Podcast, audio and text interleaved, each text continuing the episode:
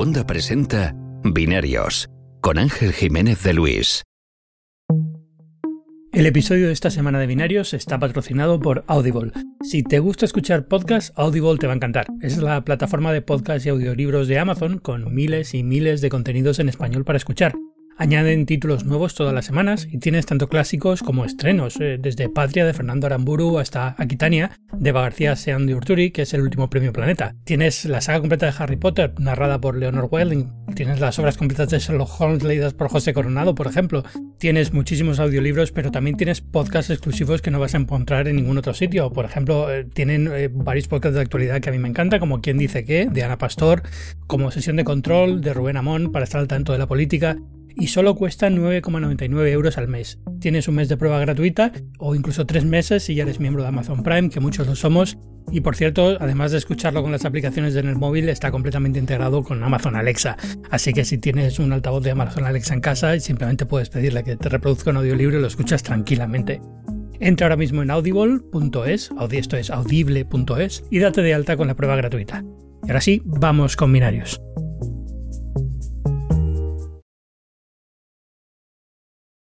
Juan Castromil, a estas alturas del año tú y yo teníamos que estar comiendo alitas, pero bueno. Eh, ¿Cómo lo sabes? ¿Cómo lo sabes?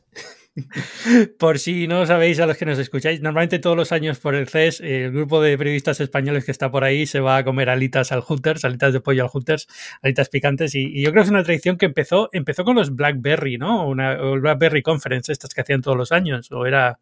Sí, por ahí empezó, pero eso no era en el CES, era en cada, cada vez en un sitio diferente y, coincidió que cuando nos vimos todos juntos en el CES, así en plan de, bueno, ya he terminado el día de hoy, ¿qué vamos a hacer? Pues nos dijimos, hay un Hooters cerca, ¿verdad? Sí, pues venga, vamos para allá y vamos a echarnos la competición de alitas picantes. que yo generalmente no gano ni de broma, pero bueno, yo recuerdo que quedé en un, en un bastante respetable segundo puesto, tercer puesto en la de en una de BlackBerry una vez. Sí, no, en las de BlackBerry que eran más internacionales tú quedaste tercero, pero en las, en las nacionales tú siempre quedas de los de los más altos, sin duda. Bueno, pero no, pero no, gano, siempre hay uno que, me gana. Eh, es que, y luego, aparte está que no sé muy bien nunca cuál es el, objetivo de la, de, la, de la, competición, ¿no? No sé si es comer la mayor cantidad de alitas o comer las más picantes. Entonces nunca sé muy bien cuál es el, tema. Aunque yo, creo que lo estandarizamos siempre en unas bastante picantes, pero no las más picantes, y, ahí quien más gama es el que gana. el objetivo de la competición es pasarlo bien por lo menos un día. Que eh, exacto. Exacto, que el CES, aunque parece que es muy divertido, bueno, yo lo echo de menos, no sé tú, tío. Yo, mira, este año más que nunca, fíjate que yo no suelo ir todos los años, suelo ir uno sí, uno no, y cuando no voy, pero sé que se está celebrando, pues lo vivo de una manera bien, eh, pasable, pero esta me ha resultado muy triste. Muy, muy floja, muy como que entre estar y no estar daba un poco igual. Y, en general, pues, pues la verdad es que sí que lo he sentido un poquito diferente. Me, la he hecho mucho de menos. A mí es una conferencia que siempre, digamos, marcaba un poco el inicio del año y, ya me, estructuraba el resto del año en contenido y en cosas que tenía que hacer y demás. Y ahora estoy como un poco como huérfano, no sé qué hacer.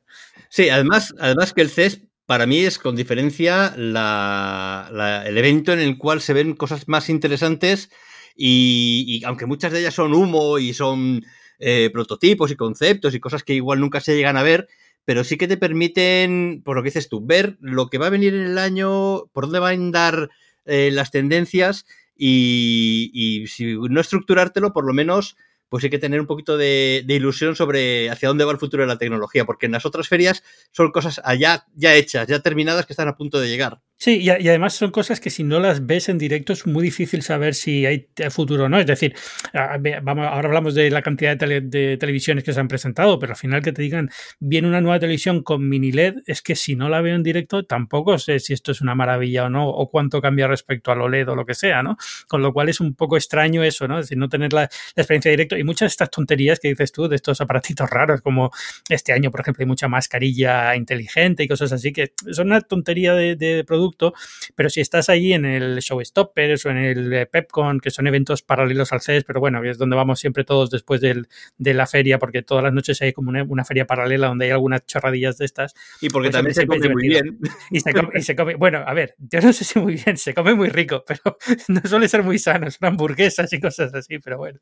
Bueno, dejando el concepto de comer bien por comer mucho, ¿vale? Exacto, se, come, se come y se bebe gratis, que es un poco, yo creo que por lo que vamos, pues se come y se bebe gratis. Pero hay periodistas hasta el final.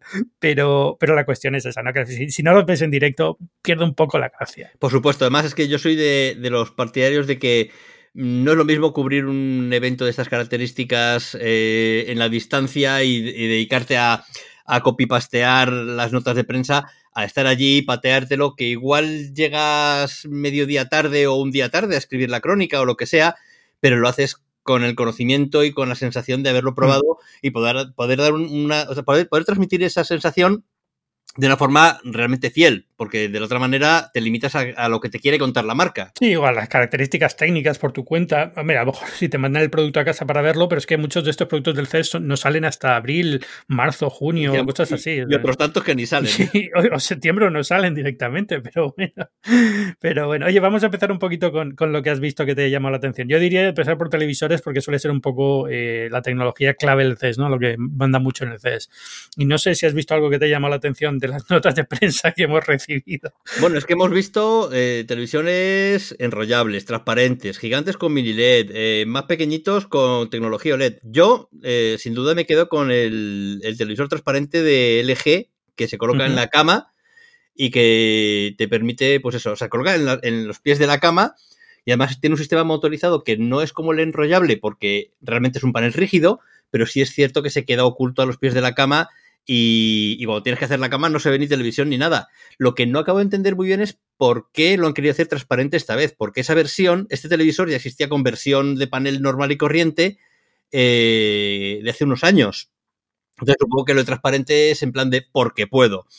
Ahora te lo hago transparente para, que veas que llegamos hasta aquí.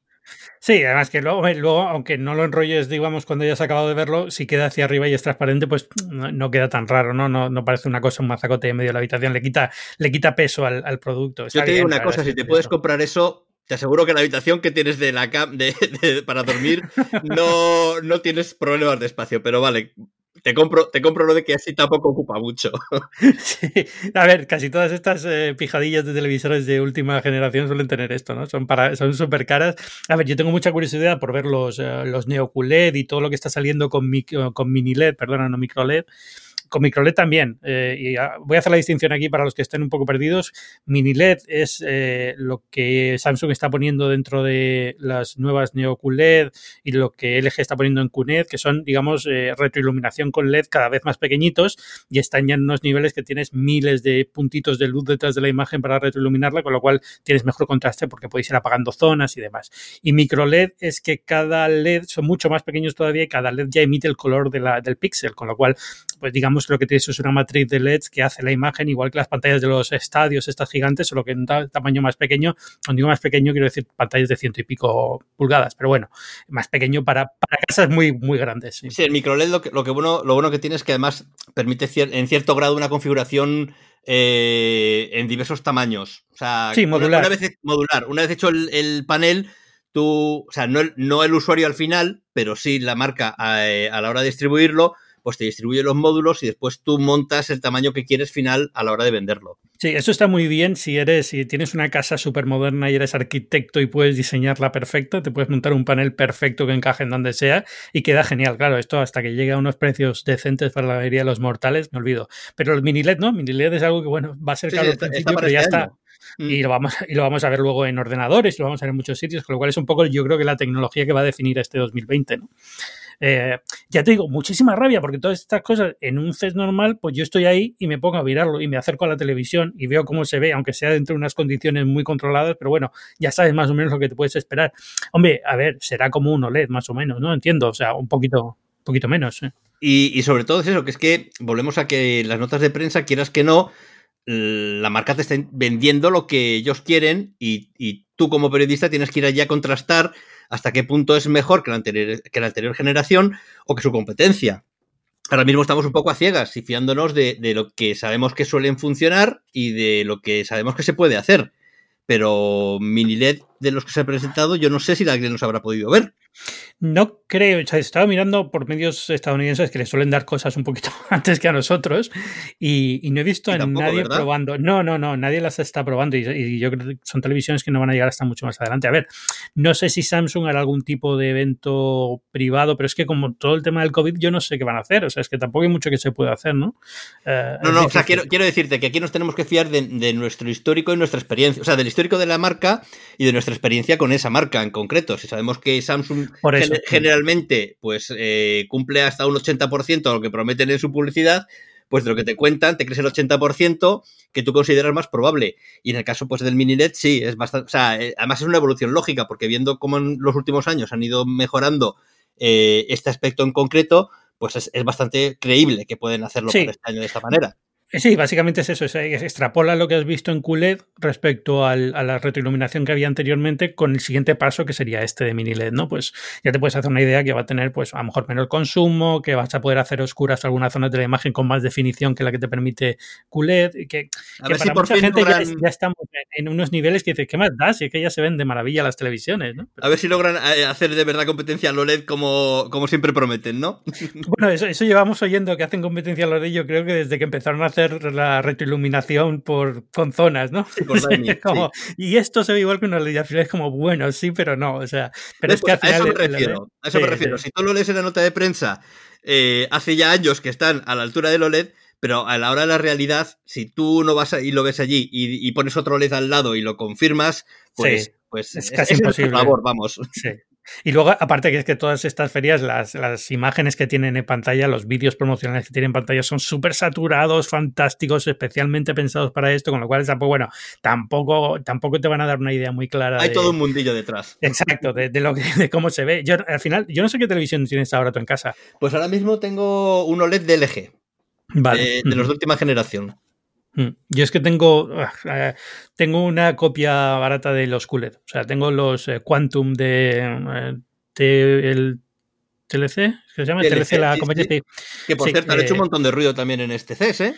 Bueno, es que en Estados Unidos son súper potentes, ¿eh? porque son como, digamos, la marca barata de muchas tecnologías que te ofrecen Samsung y LG y poco más, ¿no? Es decir, tienen unas gamas eh, súper asequibles de tecnologías como el equivalente a QLED, es decir, con los puntos cuánticos y la, y la retroiluminación exactamente igual, lo que pasa es que a un precio bastante más asequible. Entonces, esta me la compré al final del año pasado porque ya estaba harto de mirar una tele de 50 pulgadas, digo, voy a ir un poquito más grande y, muy bien, o sea, encantado con ella, quitando que, bueno, ahora ya digamos que estoy más pensando, todas estas cosas me las compro, pero como yo vivo de alquiler en casas que a lo mejor en dos años no voy a estar, me da mucha rabia, porque lo que quiero es ya tener una casa mía y decir, venga, aquí voy a, quedar, voy a poner la tele que de verdad quiero para mí.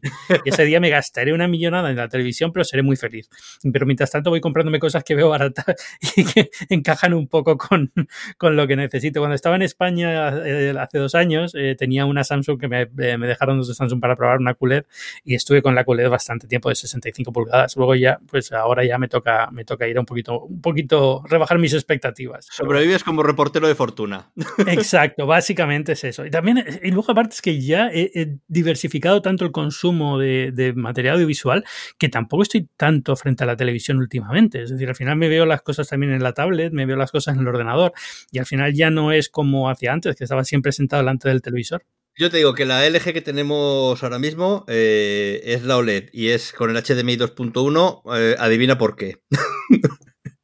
pues por las consolas de nueva generación que había que probarlas en condiciones para la PlayStation y tal. Y esa es la otra parte. Como no tengo ninguna de las consolas de nueva generación, es que, bueno, si digo esto en público, a lo mejor hasta me matan. La PlayStation 4 la tengo conectada a una tele 1080, o sea, desde hace no sé cuántos años. Todavía, ahora me he creado una especie de cueva aquí en el sótano de la casa de, de Man Cave, donde tengo mi neverita con las Coca-Colas, la, eh, televisión, la galleto cueva, y eso estoy grabando. Y, y, hombre, es un poco cutre todavía, estoy intentando decentarla, porque de verdad da un poco de, tiene pinta de sótano de asesino en serie, pero, pero bueno, pero ya te digo, tengo una tele vieja de 1080 y es donde tengo la PlayStation. Y yo tan feliz, ¿sabes? Porque además eh, eh, tiene un aspecto muy adolescente esta, esta habitación ahora mismo. Tengo un puff gigante donde me tumbo para Queremos foto, ¿eh? Queremos foto de esto, pero ya ya mismo. Es que eh, cuando esté un poquito mejor, sí, pero es que ahora de verdad que da, un poco de pánico. Parece que. No, pues precisamente es ahora. Precisamente es ahora cuando tienes que hacerla. tengo hasta plásticos colgados del techo para separar, porque todavía no tengo ni unas estanterías para separar un poco espacios, con lo cual Esto de los plásticos me recuerda un poco a Dexter, ¿eh? O sea, yo no sé si haberte ido a Estados Unidos ha sido la mejor idea que has hecho en tu vida. Total, total, total. El día que venga una policía por aquí baja el sótano me van a detener sobre la marcha. Pero bueno. bueno, del CES, ¿qué más has visto así que te ha llamado la atención? Pues mira, eh, te diré que ha habido bastantes cosillas que me han llamado la atención, pero me he quedado con una de las últimas que yo creo que recibí la nota de prensa ayer o anteayer, que es de Kensington al estudio Doc, que es eh, pues básicamente una base para colocar el iPad y para colocar al lado el Watch y abajo los auriculares y el, y el iPhone y que funciona pues como si fuese un, iMac eh, completo. Te hace falta poner tú el teclado y el ratón si lo quieres pero me ha hecho mucha gracia porque estéticamente, pues eso, queda como, como un iMac. Pero esto digamos que es un poco así la, chorradilla que ha quedado un poco de lado. Eh, como gadget que yo me quedaría del CES, aunque no se ha visto tampoco más que 30 segundos o, incluso menos, es el LG Foldable. Yo creo que es, un móvil... El móvil que se dobla. Sí, bueno, que se enrolla realmente. Se enrolla, sí, que es una parte que se enrolla. Y creo que, que en su momento criticamos bastante LG por no meterse en la guerra de, los móviles plegables, siendo él uno de los fabricantes de pantallas más importantes del mundo. Y, yo, aunque le sigo viendo con miedo, pero me parece interesante que, consideren que se pueden hacer más cosas con las pantallas plegables, como en este caso, que en vez de plegarla, en vez de doblarla, lo que hacen es enrollarla. Dicen que estará para 2021 y yo ya tengo los brazos abiertos y al mensajero esperando aquí con la moto. pero pero a ti lo de los móviles de pantalla plegable realmente te parece interesante. Quiero decir, eh, porque ya llevamos unas dos generaciones de Samsung, por ejemplo, y tú los ves, los usas, los ves por la calle alguien con ellos o algo. Bueno, eh, te diré que he visto más gente con el Flip que con el Fold. O sea, me, parece, me parece que como formato que va a tener más éxito es el de plegable para hacerlo más pequeño que no de plegable para hacerlo, para convertirlo en tablet. Una vez dicho esto, también hay que tener en cuenta que son solo dos años lo que ha pasado y, casi te podría decir que uno, porque el primer año fue un poco desastroso. así, Que, así que mm, todavía siguen siendo pesados, gordotes, pero yo creo que es una tecnología que se irá infiltrando poco a poco y además es que incluso TC, TLC, que has dicho antes, que es el fabricante que está detrás de muchísimas marcas eh, con los paneles y todo esto, pues también ha hecho ahí sus pinitos y siempre Incluso en el Mobile World Congress siempre tiene sus prototipos de pantallas, pero como las quieras, ¿eh? las transparentes, las doblables, las plegables, todo esto. Entonces, que un fabricante, digamos, de los baratos ya te esté mostrando eso, lo único que hace falta es que una marca intermedia diga, pues lo quiero, lo quiero integrar y vamos adelante con ello. Sí, a ver, aquí hay mucho de, que decir de los. Eh, al final, todo esto no dejan de ser los mismos proveedores chinos los que les dan estos componentes a estas marcas, con lo cual TCL lo puede poner. Eh, recuerda que aquí el, CES pasado, o hace dos CES, creo que fue cuando se presentó el primer teléfono plegable, no era Samsung, era de Rolipay o Roliflex, una marca que no quería nadie, porque era el, primero que se fue al proveedor chino, la puso en un prototipo y la enseñó allí, pero ya está. Es decir, luego estas cosas, si no tienen detrás una empresa como Samsung que le pone mucha atención al detalle, cuida que las cosas estén bien, te, llevas un poco unas decepciones cortas, ¿no? Pero, pero la, sensación general es que los teléfonos, la que tengo yo aquí, es que los teléfonos plegables, eh, bueno, también es verdad que Estados Unidos es un país muy céntrico en iPhone, ¿no? Digamos, y poco que se mueva más, pero no los veo mucho y cuando miro en cosas así, en vídeos de gente y tal, más allá de las reviews, de la época de las reviews, tampoco veo que la gente esté especialmente moviéndose con estos teléfonos. Puede ser, ¿eh? No te digo, es que como ya no salimos a la calle tampoco este año, pues que tampoco sé, porque a lo mejor el año, si, hubiera, si hubiera montado en el metro y hubiera viajado, pues a lo mejor los hubiera visto. Pero... Se pone complicado, pero, pero ya te digo, igual estamos todavía muy pronto, pero es importante eh, el que existan y el que, y el que no se hayan muerto. O sea, ya por lo pronto,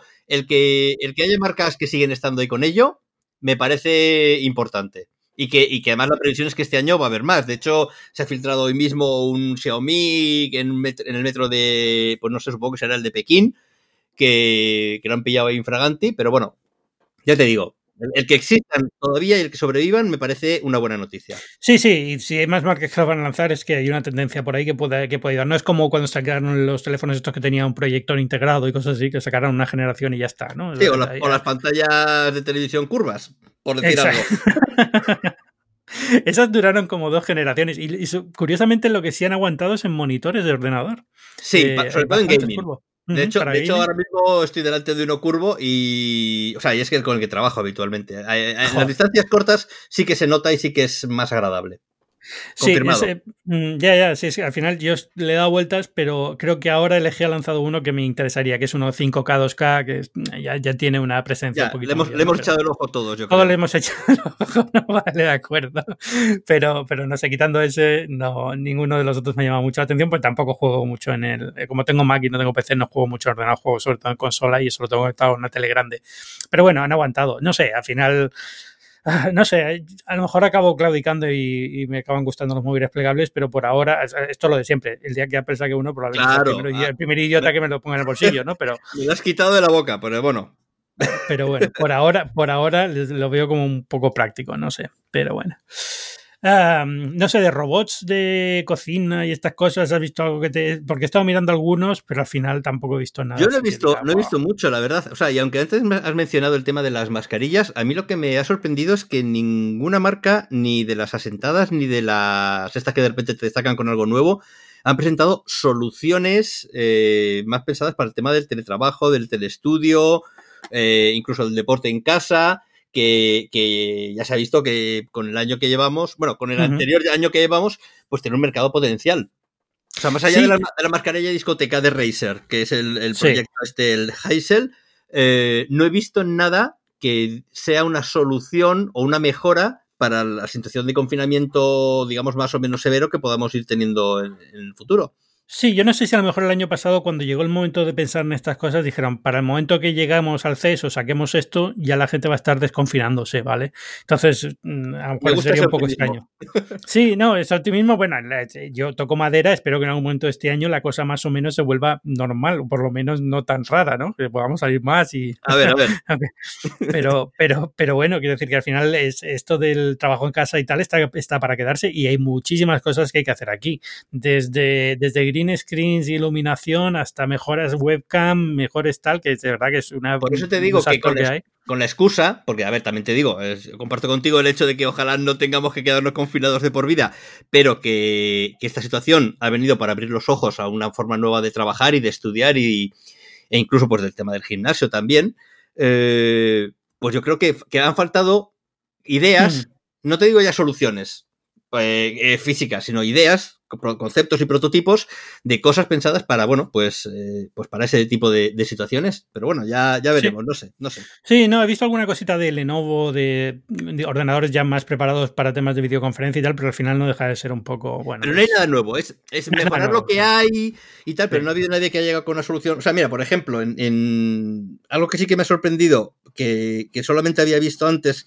en Pocketbook y que, y que tengo pendiente de ver es el, el, tablet este que ha sacado TCL, que en el Next Paper, creo que se llama, que en teoría está basado en un nuevo concepto que no es ni, que es más parecido a la tinta electrónica, pero que no es LCD y que en teoría pues es del tamaño de un tablet y te ofrece color, con lo cual para leer cómics y para cosas de este estilo estaría fantástico, pero claro, estamos en que solo he recibido la nota de prensa, eh, las fotos pueden ser cualquier cosa y, ese es que es un, producto que no existía nada parecido en el mercado antes, más allá de, ya te digo, un, un pequeño libro electrónico de, de Pocketbook que además utilizaba una, utilizaba una tinta, bueno, así, así, de, color medianamente aceptable.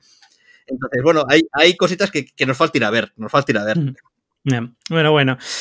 No sé, del CES yo creo que entonces nada más. Es que estoy mirando y tampoco en, mis notas y tal. A ver, ha habido muchos anuncios, ha habido muchos anuncios de, chips. O sea, Nvidia, Intel, AMD, todos estos presentando lo que van a traer en el año. O sea, las, RTX 3000 ya para portátiles, los nuevos Intel octava, de, joder, octava, madre mía, cómo estoy. De, de primera generación, los Ryzen 5000. O sea, en ese sentido, mm, creo que, por ejemplo, sí que ha confluido muchos de estas presentaciones en este CES, cosa que no ocurría desde hacía sí. Mm. Sí, porque Intel estaba parada mucho, mucho tiempo. Por cierto, Intel que acaba de cambiar de CEO justo esta semana, eh, llevaba parada mucho tiempo, con lo cual ya tocaba. AMD está con mucha fuerza ahora en este tema, sobre todo para el tema gaming. AMD, Ya. si te despistas, te ha presentado dos generaciones nuevas de la última vez que lo leíste hasta ahora. Sí, no, de hecho es que un poco estoy perdido con esto porque te juro que llegó un momento que estaba muy al día de procesadores de AMD y de repente han presentado como dos o tres cosas seguidas y ahora estoy como, a ver, ¿para qué es para portátil? ¿Qué es para sobremesa? ¿Dónde estamos? ¿Qué incluye gráfica que no? Pero lo que pasa un poco con Intel siempre, ¿no? Que como usan estos nombres tan raros y, y tienen una- no tienen una línea de producto muy clara, eh, repetitiva que seguir, o sea, en ese sentido digo, ojalá, ojalá fueran como cual como, como Apple, ¿no? Es de cada, cada año un procesador con el siguiente número o lo que sea, ya está pero es, ya, es, es, es un poco caótico. Pero sí es verdad que ha habido mucho y sobre todo mucho enfocado a gaming, que es un poco Sí, lo que sí, se está sí. moviendo en, en informática ahora mismo, lo que se está moviendo. Así que, que bueno, no sé. Pero cuéntame, ¿has estado probando el Samsung, los Galaxy? Pues sí, hemos estado una horita con los tres S21, aunque nos hemos centrado mucho más en el, en el Ultra, que es el, el más destacable. De hecho, ya tenemos vídeo en el canal de YouTube de Clipset con esas primeras impresiones. Y, y bueno, la verdad es que me quedo con, con la sensación de siempre de cuando probamos estos productos tan rápidamente que no nos da tiempo de verdad a comprobar ni el potencial del procesador ni las mejoras de las cámaras. Pero eh, esa sensación es pues, medio positiva, medio negativa. Eh, positiva porque el nuevo diseño sí que lo hace bastante diferente de lo que conocíamos hasta ahora, con ese marco que se sobredimensiona un poquito a la parte de las cámaras y las protege. Pero eh, bueno, con eso ya consigues diferenciarte que, no es poco en esta, así cuando ves el teléfono desde, desde lejos. Pero si hay un elemento que claramente va a definir esta generación de, de Galaxy S21, es lo que, lo que aporta el Ultra con la incorporación del S Pen como elemento adicional que va a convertirlo en el fondo en un Note. Y que por lo tanto, pues va a hacer que, que el Note, que los Note, no sé si van a seguir teniendo sentido como, como producto independiente y menos aún con, con, las presentaciones en agosto que hacen que nos pillen a todos en vacaciones. Sí, pues te voy a preguntar, el S21 ya, el S Note 21 lo das por perdido, ¿no? Es decir, no creo que pase, ¿no? Pues mira, ¿sabes lo que pasa? Que, que, también la prueba que hemos hecho ha sido muy, muy por encima. Porque resulta que es que van a tener dos tipos de SPEN. El SPEN clásico, que es el, digamos, que utilizaba el Note desde hace dos años, o sea, hasta hace dos años, y después el S Pen Pro, que es el que incorpora Bluetooth y que es el que te permitía hacer pues, los movimientos de varita mágica y actuar con él en el aire, por decirlo de alguna manera, sin tocar la pantalla.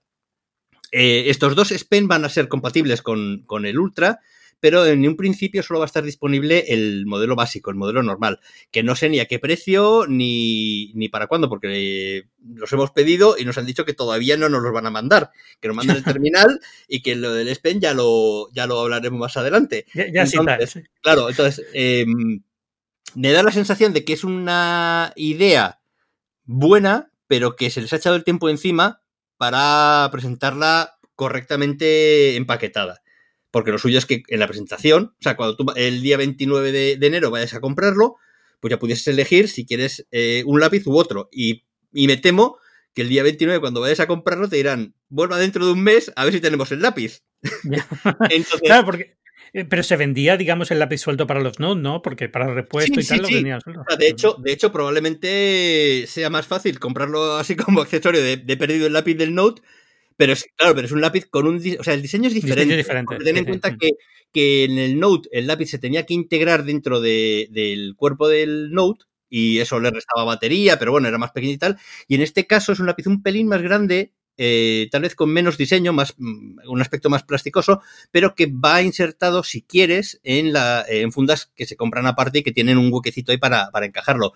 Porque el S21, en ninguna de sus versiones, bueno, en el Ultra, que es el único que sería compatible, no, no tiene hueco para meterlo. Entonces, eh, o lo llevas suelto el lápiz o lo llevas en una, una fundita.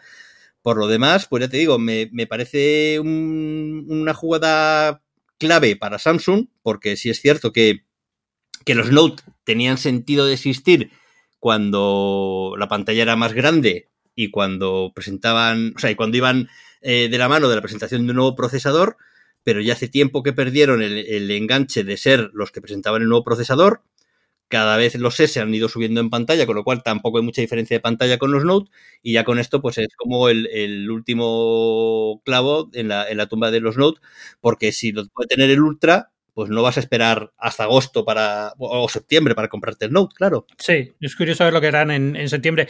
Eh, como ahora están haciendo esto del Fans Edition, a lo mejor lo que hacen en septiembre es dejarlos para los Fans Edition. Aunque yo creo que el Fans Edition de 2020 fue un poco porque tenían inventario de sobra y tenían que liquidarlos y, y es lo que, lo que se les ocurrió, ¿no? Pero, fue, una jugada, pero bueno. fue una jugada rara, pero les ha salido curiosamente bien. Y eso que, y eso que a mí el Fan Edition me volvió loco al principio porque, claro, es que eh, hacían más lío todavía con el tema de los procesadores. Si ya habitualmente eh, es un problema el que unos tengan Exynos y otros tengan Snapdragon, resulta que, claro, existían también las versiones con y sin 5G de cada uno de ellos, con lo cual en el fondo tenías cuatro eh, S20 Fan Edition que el más barato de todos no era tan interesante, pero a medida que iban subiendo de precio iban siendo más interesantes hasta ser casi pues un S20 eh, a, a, un precio sensiblemente inferior.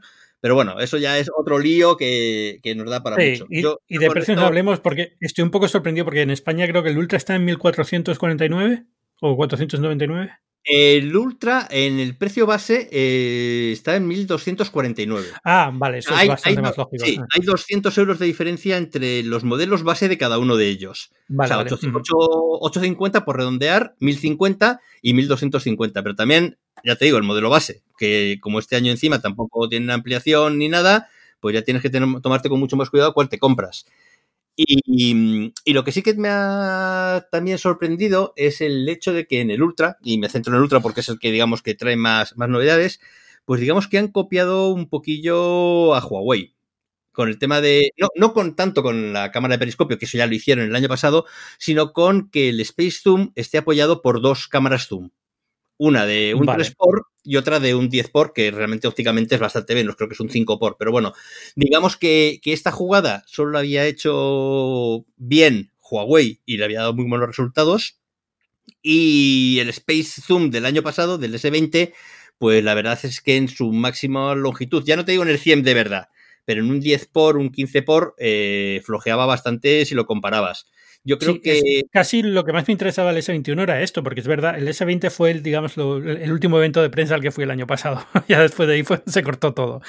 Pero lo estuve probando en, en, directo y la verdad es que el problema que le veía es que las cámaras eran muy ambiciosas, tal vez demasiado, se habían pasado por poner más zoom en, en la calidad y, y que este año a lo mejor podrían haberlo retomado y recogido y, digamos, recoger un poco el carrete y hacerlo mejor. Yo creo que es un poco lo que estoy esperando. Vamos a ver qué pasa ahora con las pruebas cuando empecéis a probarlo, pero, pero bueno, tiene pinta de que, por, que, que han hecho eso, ¿no? Que, que, se lo han tomado un poco más en serio lo de la cámara y no tanto por el número de, de zoom, sino que se vea mejor la imagen.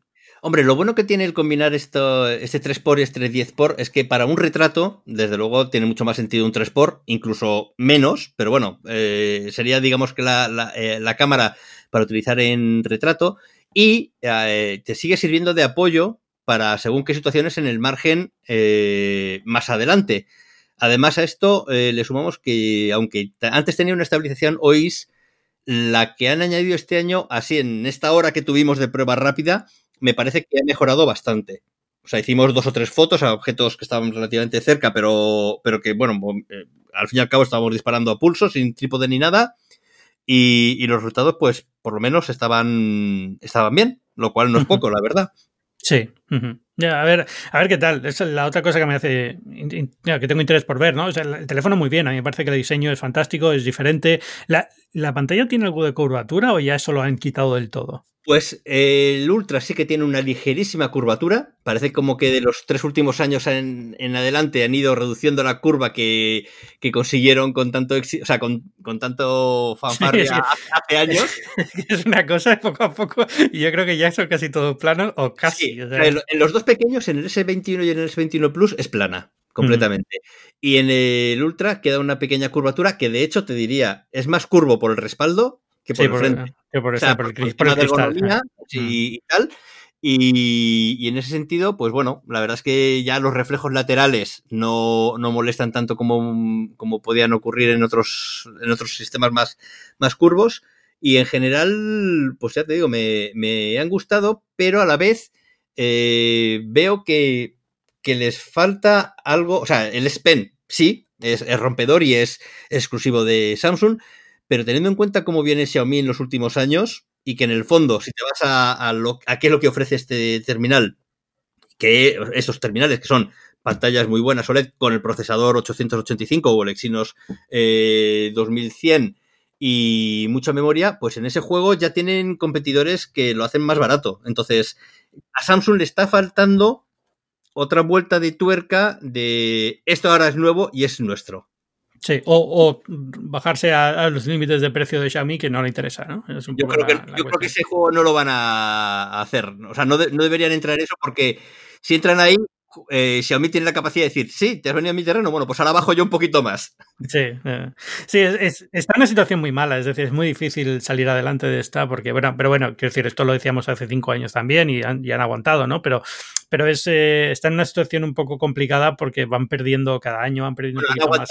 una cosa, recordemos que Huawei, justo, justo antes del veto, en algunos mercados ya había superado a Samsung. Y si no llega a ser por el veto, Probablemente mm. Huawei sería ahora mismo el número uno, Samsung el 2 y Xiaomi el 3. Entonces, yo, o sea, y, ojo que, me encantan los terminales de Samsung, pero les veo que más allá de, los cambios fotográficos, en los cuales tampoco van líderes, porque, porque si te, fijas, te he comentado que han copiado un poquito a, Huawei. Huawei. Eh, pues si quitamos esto, esta parte, el, esqueleto es el mismo para muchísimos móviles. Ese esqueleto eh, no, no acaban de, añadirle un algo más eh, que sea extraordinario para ellos. Entonces, también, hombre, son una marca consolidada, una garantía, los paneles son excelentes. Mm, o sea, en ese sentido no se le puede eh, tener un pero, más allá del hecho de que, de que yo tengo ganas de que digan esto es nuevo y esto es nuestro. Sí, esto es un poco lo que yo esperaba de Fold y tal, pero eh, eh, imagino que eso es lo que van a hacer en octubre. Ahora ya que el Note va a estar un poco de capa caída, le van a dar más peso a los plegables en octubre, en, a finales de año, y al principio de año se queda para los S21, que al fin son los que se venden. ¿no? Yo solo espero que el si ya desaparece el Note, pues por lo menos nos dejen tener unas vacaciones tranquilas en agosto, porque yo, creo que no había, un periodista, bueno, a ver, yo porque soy yo y Carolina y punto pero en el resto siempre había un periodista de guardia en agosto para esperar el, lanzamiento del el lanzamiento. A ver, eh, puede que lo mantengan y de hecho a lo mejor lo que hacen es meter un fold con soporte de SPN y dejarlo como Note en la marca Note y tal y un poquito más agresivo, ¿no? Pero, pero les veo en esa situación de, que seguir hacia adelante es complicado para ellos porque es una marca que eh, el dinero viene de la gama media-baja y estos móviles súper grandes eh, y súper avanzados son antes eran más de lo que son ahora, ¿no? Antes era, tenían más peso el mercado de lo que tienen ahora, porque el mercado va por otro lado, se ha empezado a mover hacia otro lado. Xiaomi, eh, iPhone está ganando terreno, cosas así. Entonces es un poco. es igual, igual nos sorprenden con los plegables y se inventan un nuevo tipo de plegable que, vuelva a ser el, estos son los nuestros. Exacto, solo los vamos a poder ofrecer nosotros. ¿no? ¿Sabes lo que me ha hecho gracia? Que han lanzado las Smart Tags estas antes que Apple al final. Bueno, es que con las Smart Tags o los AirTags o como quieras llamarlos, anda que, no nos la han colado durante todo el año pasado los rumores, ¿eh? pero es que, pero por, yo creo que porque estaba ahí, ahí. O sea, esto, esto es una de estas historias que va, a haber alguien sacar un reportaje sobre qué pasó realmente y, va a ser increíble porque es que no tiene sentido. Es decir, tanto rumor, tanto fallo, tanto tanto cosita en, en, las instrucciones y en las, en las configuraciones que te dice configura tu AirTag, te da a entender que, que esto tenía que haber salido el año pasado y no salió, lo cual es rarísimo. Es decir, porque ahora ya es que todo el mundo sabe que viene, todo el mundo sabe que va a estar, todo el mundo sabe, y, y de repente te saque Samsung lo mismo y es como, joder. Imagínate el cabreo en Apple, sobre todo la gente responsable del producto, y diga, joder, ¿por qué no lo lanzamos el año pasado? Ahora quedamos como los segundos. Bueno, la, verdad es que eh, tanto, o sea, tanto eso como lo de, por ejemplo, lo de abrir el coche. Lo de abrir el coche con el, con el móvil, que, eso lleva... que, lo ha anunciado Apple, pero... Lo ha anunciado desde hace tres años y sí, sí, no sé si hay algún coche que lo puede hacer, imagino que habrá alguno que, sí, necesitamos que nos dejen un BMW para poder comprobarlo. Ese, ese es el tema. Ese es el tema, que sin coche. Pero tú estás probando coches ahora, ¿no? Eh, sí, bueno, nosotros siempre que nos han dejado un coche lo hemos probado. Lo que pasa es que no tienen mucha confianza con nosotros. Pero, Pregunto por qué. pero, oye, ojo, en eh, primicia, vamos a ser de los primeros medios en probar el Ford eléctrico. Eh, ah, el, Ford eléctrico, el Mustang, Eléctrico, ah, Tengo unas ganas. Momento, lo hicimos en, en, Londres, pero no nos dejaron conducirlo porque era todavía un prototipo. y, y, nos han llamado hoy de, de, Ford, que ya tenían uno o dos modelitos por aquí en España. Y claro, les he dicho ya mismo, pero es que ya mismo no, no podemos porque con la nevada que hay por aquí, pues no lo pueden ni sacar del garaje. Pero, pero para finales de enero, con un poquito de suerte, habrá vídeo de prueba del Mustang E. Sí, les tengo ganas, ¿eh? Pues tengo muchísimas Te digo que cuando me senté en el coche y lo conducía el piloto de Ford, eh, molaba mucho. Ahora me pondré yo en el, en el puesto de, del piloto a ver si, si puedo hacer lo mismo. Oye, por cerrar esto ya, y así hacemos un círculo completo. En el CES ha anunciado algo de coche, ¿no? Imagino, porque había bastante. Lo que no, nunca he visto nada, pero bueno, había bastante ejecutivo de, industria automotor, porque ahora ya el, CES, digamos, que se ha comido al, salón de Detroit, con lo cual. Pues mira, eh, yo lo único que he visto este año. Eh, ha sido una consola de Mercedes. O sea, la consola de, digamos que, que también es conceptual, que es toda una pantalla con forma y recortada y tal y cual, que es lo que se supone que tendrán los Mercedes del futuro. Mercedes es uno de los clásicos de coches en el, en el CES. Pero, pero más allá de eso, no he visto nada. Y mira que ocupaban todo un pabellón, ¿eh? O sea, también eh, Volkswagen era de los clásicos que presentaban algo. Que, por ejemplo, eh, si no recuerdo mal, este 2021 deberían de presentar ya por fin su versión de la furgoneta hippie, pero en eléctrico. O sea, ya no en prototipo, sino en, en, rodando por la calle. Así que tengo que hablar con los de Volkswagen a ver si se animan también a eso te, iba, eso te iba a decir, ¿la, tuya sigue funcionando? O sea, ¿seguís usándola o no? La mía sigue funcionando y ahí con sus casi 50 años pero, o sea, no sé, a ver si les puedo dar el cambiazo. y, y, en cualquier caso, o sea, por ejemplo, pues eh, Juan, también te digo que la tuya a estas alturas yo creo que vale casi más que la eléctrica. O sea, estas furgonetas se venden muy bien, ¿no? Esto es de segunda mano.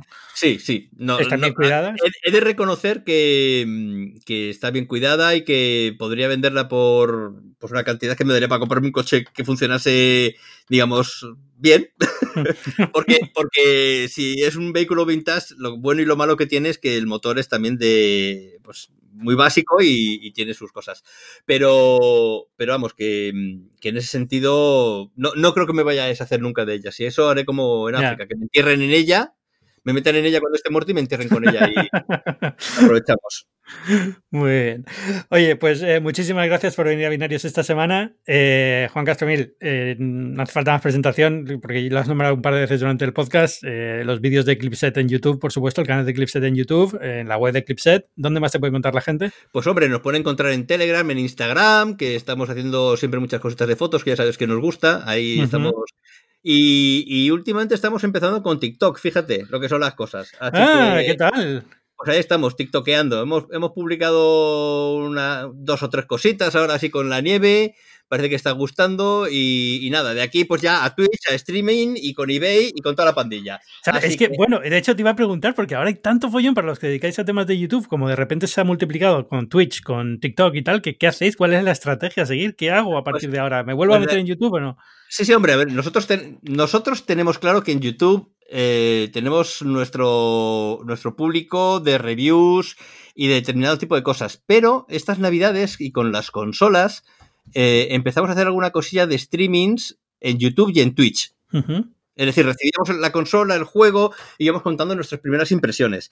Eh, he de reconocer que ahora mismo estamos en un momento de crisis bajo el concepto de crisis de renovación.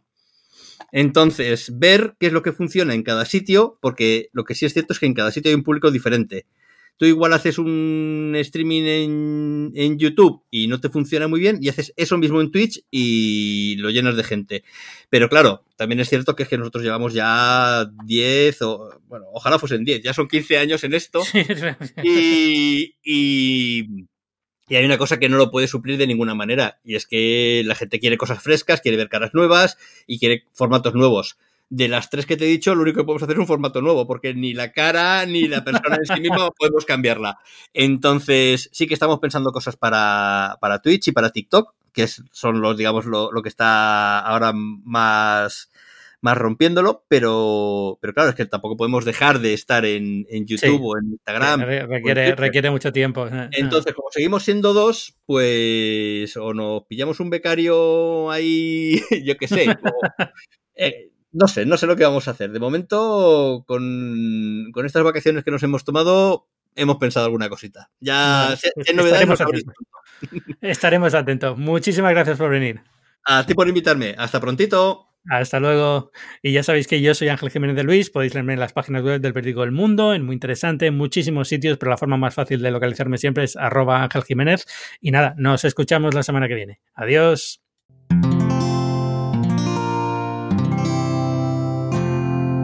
Puedes escuchar más capítulos de este podcast y de todos los que pertenecen a la comunidad Cuonda en cuonda.com.